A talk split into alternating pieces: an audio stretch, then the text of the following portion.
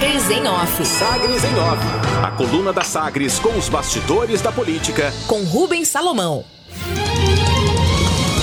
Destaques de hoje da coluna Sagres em Off, nesta quinta-feira, hoje dia 2 de fevereiro de 2022. Secretário balança, mas continua no cargo durante a articulação entre Passo e Câmara. O prefeito de Goiânia, Rogério Cruz, do Republicanos, teve reunião com o presidente da Câmara Municipal, Romário Policarpo do Patriota, na busca de conter a crise política gerada a partir do lançamento de aumentos de IPTU acima do que foi acordado na tramitação do Código Tributário em agosto de 2021.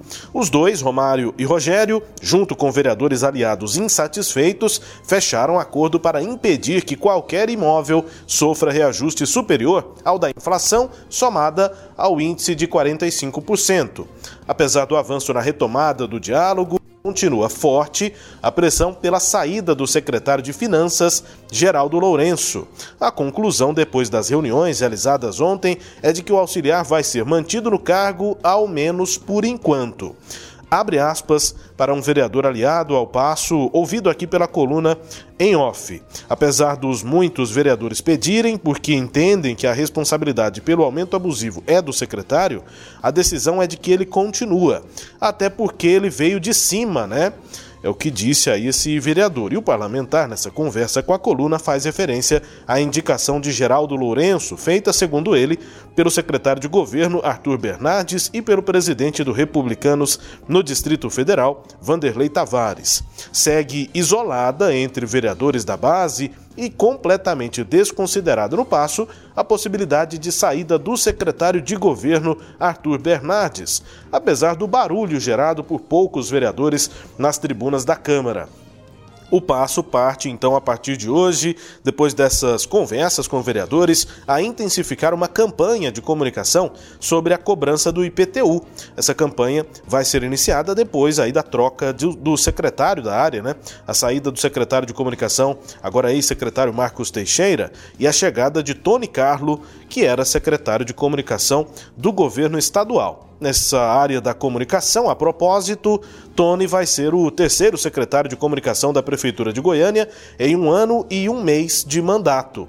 O primeiro foi Bruno Rocha Lima, que saiu junto com o grupo do MDB no ano passado. Nos argumentos aí sobre esse assunto do IPTU, algumas peças já foram mostradas e compartilhadas no WhatsApp com vereadores e incluem né, o reforço de que nenhum aumento vai ser maior do que 45% mais a inflação.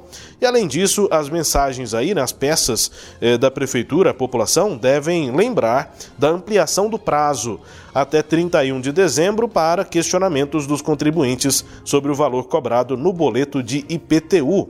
A prefeitura, para evitar reajustes acima do acordado, deve estabelecer descontos automáticos, mas a forma de aplicação ainda está sob estudo. Um novo projeto de lei complementar vai ser enviado para definir como fica essa limitação dos aumentos. E o acordo sobre a crise do IPTU também conclui a retomada né, concluiu pela retomada da tramitação do projeto de revisão do plano diretor que vai à segunda e última votação nesta quinta-feira. No plenário, ao menos 30 emendas deverão ser apresentadas e, se forem acatadas, ou as que forem acatadas, levam a matéria de volta à Comissão de Constituição e Justiça. Mais verba, o prefeito Rogério Cruz autorizou a abertura de crédito adicional de natureza suplementar para a CEINFRA, a Secretaria Municipal de Infraestrutura Urbana, no valor de 46 milhões e 800 mil reais. O recurso deve ser usado para bancar obras e serviços na cidade.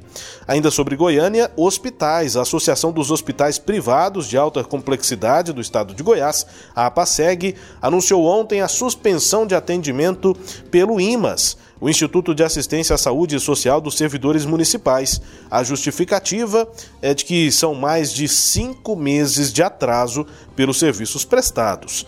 A decisão alcança hospitais, clínicas e bancos de sangue associados à APASEG e impacta aproximadamente 80 mil usuários de eh, servidores e dependentes da Prefeitura de Goiânia. De acordo com IMAS, cinco instituições estão com situação irregular, cinco hospitais, mas que essa situação já está sob crivo de análise por apresentar documentação destoante dos serviços prestados é o que responde a Prefeitura sobre essa paralisação de atendimentos eh, da APASEG no IMAS, no Plano de Saúde dos Servidores Municipais.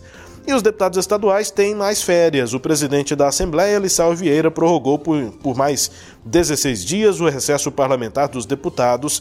Regimento interno da Casa determina o retorno no dia 15 de fevereiro, mas a nova decisão leva aos trabalhos para o dia 3 de março. A prorrogação tem como justificativa o atraso na entrega da obra da nova sede da Assembleia Legislativa.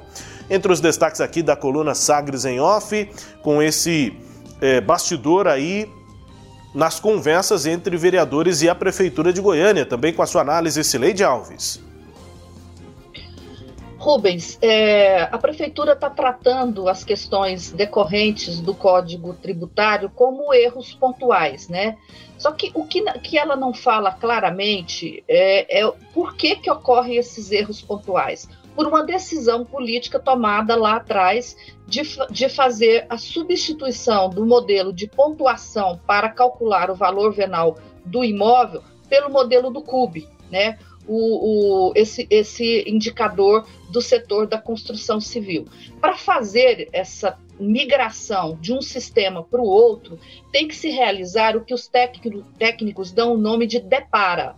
E para que faça isso, é, o cadastro imobiliário precisa ter todas as informações necessárias para se avaliar um imóvel. Só que esse cadastro é completamente desatualizado e não foi feita uma atualização prévia dele. Na nota que divulgou ontem, a prefeitura disse que é, em, o, o, atual sistema de cobrança de imposto vigorou por 46 anos e que fazer a migração era um desafio muito grande. E é verdade. Só que a, secretaria bancou que faria isso em apenas três meses e com os, as informações de que dispunha e que isso era possível fazer. O que a gente está percebendo agora é que o que nós dissemos aqui lá atrás não era possível. Né? Por quê? Porque o cadastro imobiliário não tem essas informações necessárias. O que, que quer dizer isso? Quer dizer o seguinte: é, o cadastro tem que saber se o imóvel do seu João, por exemplo, se o tipo de piso que ele tem, o tipo de pintura na parede, se tem quanto tempo a casa foi reformada, se o estado dela é de boa conservação ou não. E aí a prefeitura partiu do pressuposto que todas as casas eram de boa é, condição de, de, de, é, de, física, né? E na realidade, as casas, muitas casas não são reformadas, então elas não são nem regulares, elas estão precisando de reforma.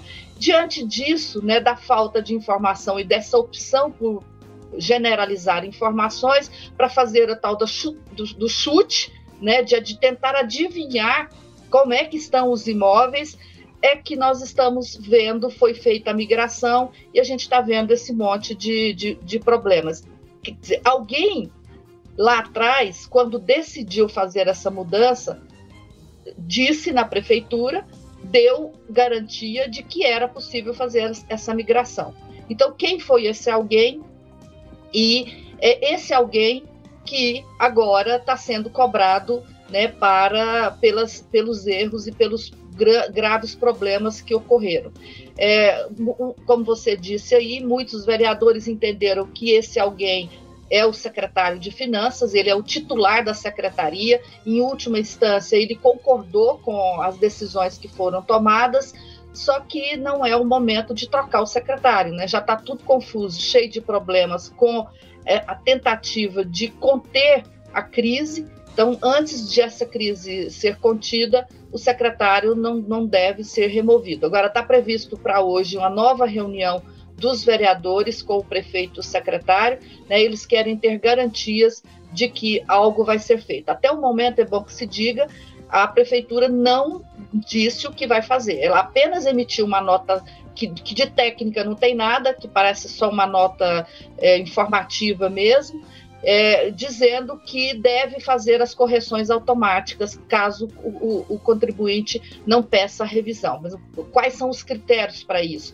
Eu, como contribuinte, é, o que, que eu devo fazer? E os contribuintes que já pagaram a primeira parcela ou que pagaram à vista, o que, que vai acontecer? Então, ainda faltam o, o, falta o plano como um todo que está é, previsto que pode ser anunciado entre hoje e amanhã. Os técnicos da Secretaria de Finanças estão trabalhando sobre isso para tentar consertar os vários é, problemas decorridos, não de, de questões pontuais, como tentou esclarecer o secretário Arthur Bernardes na coletiva que ele deu na terça-feira.